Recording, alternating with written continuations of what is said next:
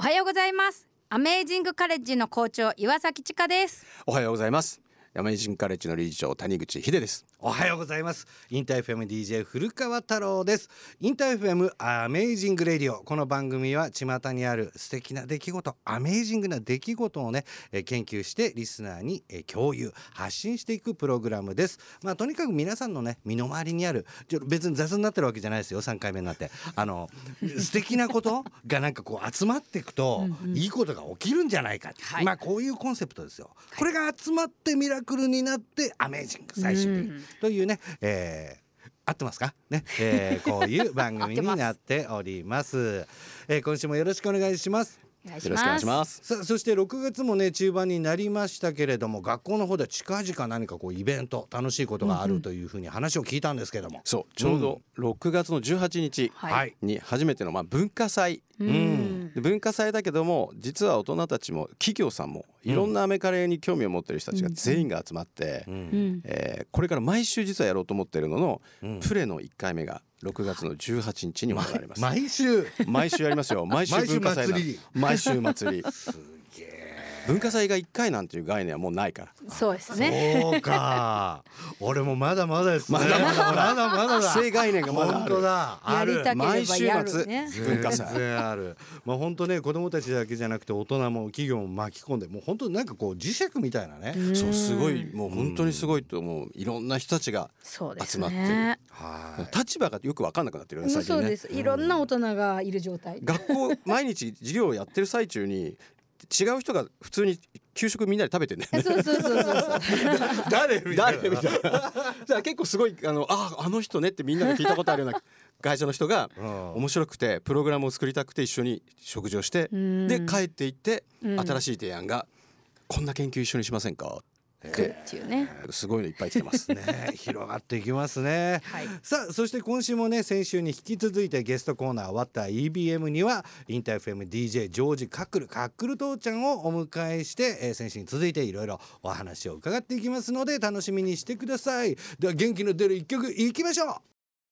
はいということでバッター EBM のコーナー先週に引き続きジョージカックルさんおいでいただいておりますが、まあ、先週興味深い話いろいろ聞けました、えー、父ちゃんのねこれまでこんな感じだったんだっていうところにもちょっと触れられた気がするんですが、まあ、ちょっとね気になっていたのがよくインターナショナルスクールとアメリカンスクールっていう言い方があるじゃない、これって違うの？決定的に。全然違うんです。あのアメリカンスクールは米軍キャンプの中にある学校なのね、まあ、ある種アメリカ国内の学校に近いってことだよね。近いです。先生もみんなアメリカ人だし、ん。そしてあのスポーツもアメフトやるし。うんうん。でもインターナショナルスクールはあの世界中の生徒がいるんですよね、だから例えばドイツのインターナショナルスクールもあるしドイツ語、イギリスのインターナショナルスクールもあるし、そしてフレンチのもあるんじゃないですか、だけどほとんどのインターナショナルスクールは英語で教えるけど、イギリスっぽい英語かな、あの僕の息子がインターナショナルスクール高校卒業したんだけど、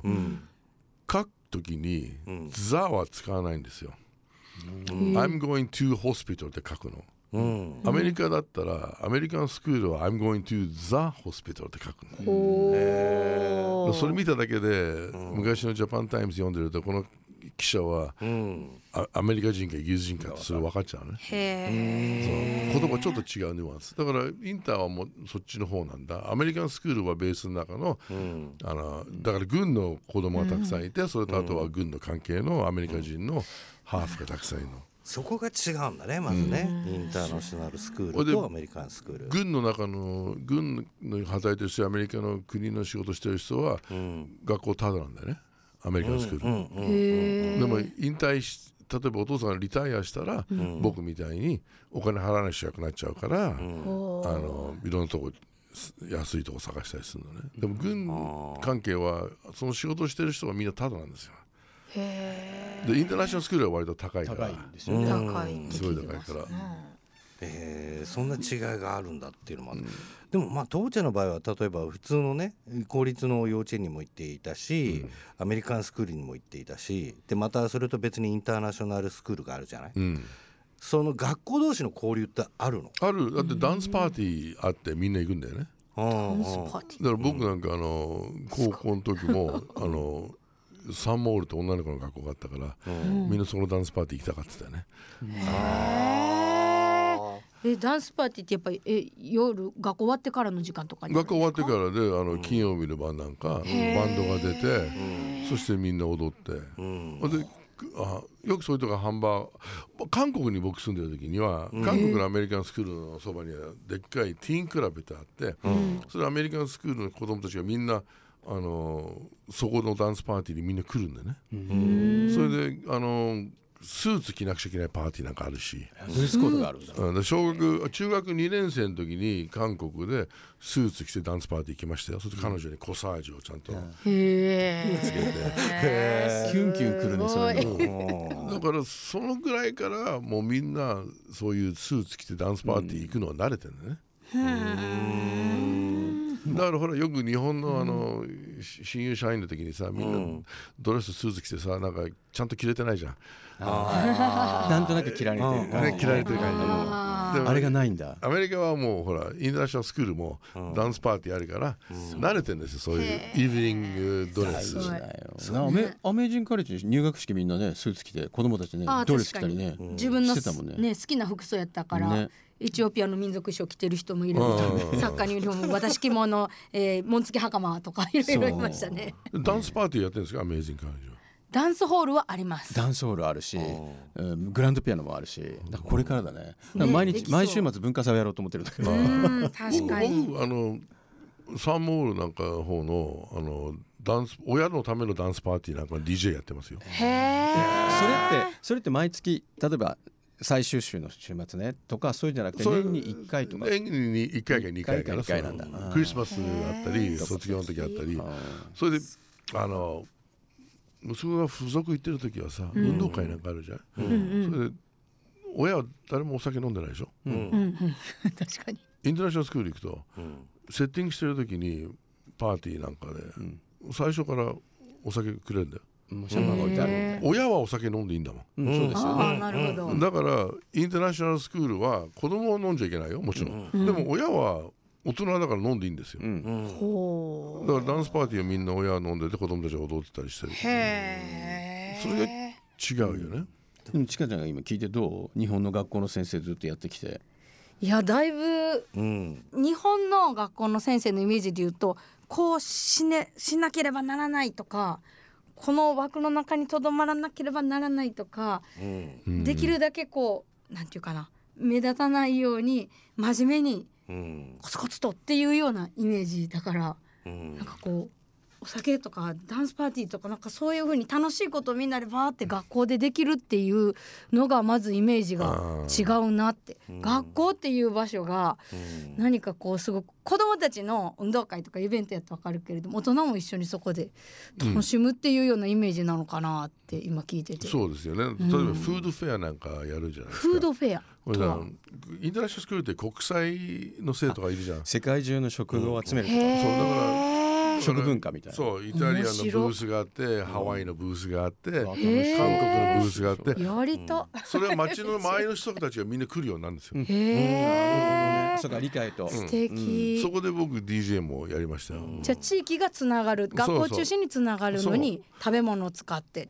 これで学校ってほら周りからあの子供たちがいるとクレームなんか来ちゃうじゃないですかうるさいなんかね来。ます来ます。でもそういうのもそういうあすごいわのかる。そういうパーティーなんかやってみんな参加してたらクレーム減るんじゃないかと僕いや思うよね。もう休みの日子供がソフトボールしてるだけでも近所からクレーム来てソフトボールできなくなったりとかねありましたね。いい子供はな子供はうるさいのしょうがないんですよ。しょうがないいねやーでも確かにそのうるさいっていうのをみんなが楽しめる賑やかさに変えちゃうっていう感じなんですよね。そこ大事だよ。ね。うん。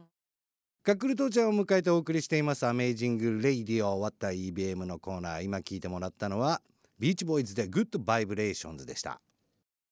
で話の中に当然たくさんの学校に行った、ね、大学までの間にっていうのがあったけど、やっぱりなんかそこでこう自分が得たものあこれことここやっぱ日本と海外違うなみたいに思ったところってあったりするの？大学は？日本、大大学上智1年いたでしょ？うんその一時年。イーストエージアン・スタディーズってあの源氏物語やさうん清少納言の枕草子やさ。わお。へえそうなの。すごい日本人ってエロいなーってずっと思ってた。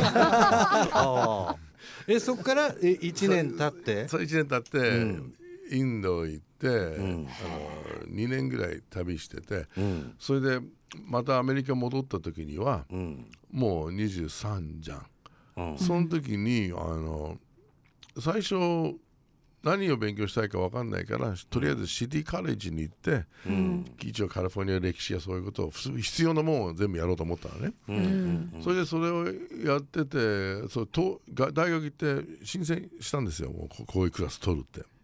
これ卒業証明とかいるの？そのシティカレッジには。じ18歳だったら入れるから関係ない。ああだ誰でも。うん誰でも学びたい人は。そうその日本の大学にも1年だけ行かれうんたと思うんですけど、日本の大学と他のその国の大学の違いって何ですか？自由。他が自由。自由。それえであの自由って言ってもあのみんなもっとキャジュアルなのね、ほんで先生とカフェで飲んだりあの外でどっかで会ったらビールも一緒に飲んだり、ーうん。そうするんですよね。うん。だけどあの4年の大学の時にビジネス勉強してるから、うん。ビジネスのクラスだ経理のクラスなんか、うん。8時にスタートすると、8時に入ってないと鍵閉められちゃうんだよ。へー。うん、もうビジネスは遅刻許さない。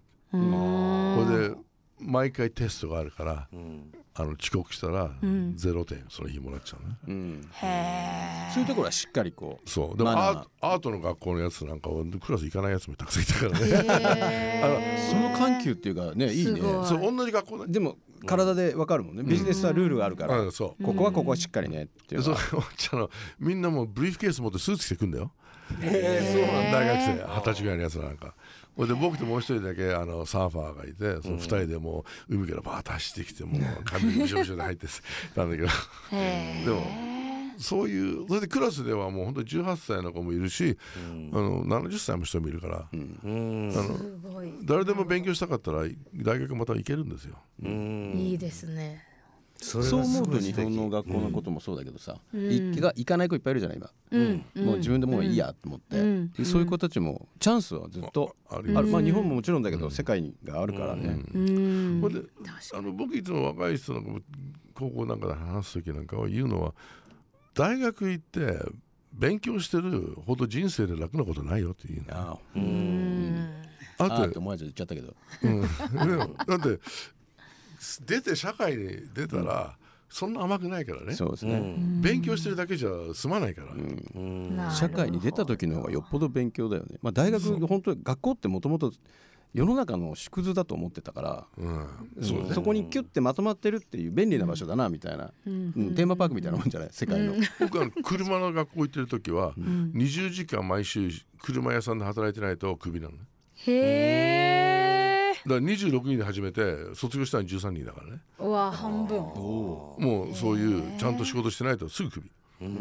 だから僕当時は朝5時から12時までガソリンスタンドで働いて1時から夜の10時までクラス取ってたのね。うわで次のセメスターは8時からえー12時まで学校行って1時から5時メカニックやって7時から10時また学校行ったへえそれで僕行ったサンフランシスコ大学っていうのはあの7割のフルタイムの生徒は仕事してるんですよ。学校行きながら。仕事しながら。しながら学校行くの。仕事。でそれはあの学校によって違うのね。例えばバークレーみたいなとこはそのあんまりそういうよく思われないの、ああいうとこはほら何年で出なくちゃいけないって決まってるんだけど、サンフランシスコ大学なんかはもういいつまでも行っても大丈夫なんでね。ずっと関わりみたいなやつね、そんな父ちゃんが結局自分がインターナショナルスクールとか海外の大学行って、自由にこうやってて自分が子供持った時に息子さんが8年生まで普通の学校行ってインターナショナルスクールになったって言ったけどその時やっぱり父ちゃん何か思うところがあったの？あのね、僕漢字書けないじゃん。うんうん。息子が8年生まで行けば漢字書けるでしょ、うん。日本の本読めるじゃん。うんそれ9年生から大高校入れば、あの英語完璧になるから。うんなるほど。大学からへ大学から来る人で英語完璧にならないと僕は思う。信じてる。へあの「あ」や「ザ」の使い方が間違いなのね。でも高校から入ればなんかできんだよね。そうか、それでいつか僕はあの息子に国際的の学校行ってもらいたかったから、うん。だからそういうの必要だなと思ってたの。だから、僕よくアルバイトで大学の時にあの論文日本人の生徒のための論文書いてたのね。あのみんな書けないから。で僕をその時の思ったのは日本大学から来る人っていうのは、先生が言ったことだけちょっと書くのね。向こうはそれがどうしたの？あなたはどう思うの？なぜそう思うの？っていうのを書かなくちゃいけないんだけどそれ書いたことない人ばっかりだったから僕がそれを書いてたのねだからす向こうの大学っていうのは Why が一番大切なの。ねなぜ？そうですそこの疑問を持つことが大そ事ですよね。うそれが一番大事だ向こうは Why が一番大きい言葉ですよね。でもね子供のことそんなに思ってたんだなと思って、父ちゃんがなんかやっぱり日本語読み書ききっちりできて、そうそれがそっからっていうね、うん。僕はやっぱりこっちずっと今日本に住むようになってうん。漢字があの苦手だっていうのはやっぱりちょっと嫌だもんね今。ああそれでこの年から習うの難しいんだよ漢字って。思うよ、うん。ねだからそういうのになってほしくないから彼は中学校出れば、ね、ずっと日本の本読めるじゃないですか。うんだから意外と父ちゃんもそう思ったんだなっていうのがもっと好きに生きたらっていうタイプだって思ったけどやっぱり自分でこうだったからそういう思いしたくしてほしくないみたいなところがあったんだと思ってちょっとそこもね、それでもう一個あのあの僕高校の時には腰ぐらいまで髪伸ばしててね。うん、それで高校3年生の時にほらあったんですよ。ちょっと分かんないと思うんですけど、うんあと 写真入れときますけど。高3の時に、あの学校ワンセメスター飛び級したけどワンセメスター行っちゃ行ったじゃないですか、その時にもし父が僕をインターナショナルスクールに入れて、髪切って制服着ろって言ったら俺断ったと思うのね、でも自分の息子を入れることになったら、髪切って制服着せたよ俺。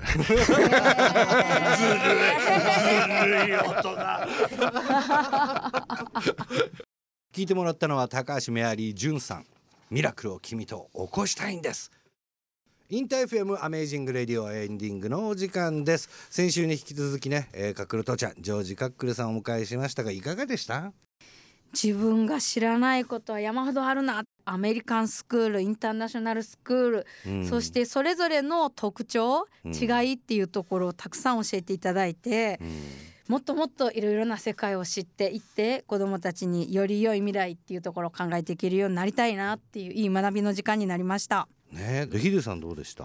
なんかカジュアルって大事なんだなと思った。あねもっと気軽にトライできるっていうのはね、そうでいつでも大丈夫だよとか、うん。あと、うん。教えてもらう人って感覚よりもその先生と一緒にいる時間が大事とか、そういう時にいろんなものを多分感じてるんだろうなって、うん。なんとなくこう切れてるじゃない、うん。こう先生と生徒みたいな、それがないのもすごいいいな、ね。あの感じ、まあ父ちゃんのね格好もカジュアルっていうのもありますけどね。スーツの授業に。そうそうそう。ねさ短パンで行っちゃうのね、そう身をもって示してたっていうんですが。さあ、えーそしてこの番組では皆さんからのメールやツイッターお待ちしています。みんなの EBM として、えー皆さんの周りで起きた素敵なことをぜひ教えてください。メールの方は amazing.interfm.jp amazing.interfm.jp ツイッターはハッシュタグアメラジ897カタカナでハッシュタグアメラジ897どんどんつぶやいてください、えーそして、えー皆さん忘れないでくださいね。6月の18日日曜日。実はアメージングカレッジフェス、はい。フェスをやるということですよ。4月に開校して6月にフェスってもうどんだけ忙しいんだって感じですけどね。詳しいことはアメージングカレッジのホームページでチェックしてください。はい。ということでインター FM アメージングレディオ。ここまでのお相手は古川太郎とアメージングカレッジの岩崎千佳と。アメージングカレッジの谷口秀でした。それでは皆さんアメージングな週末を。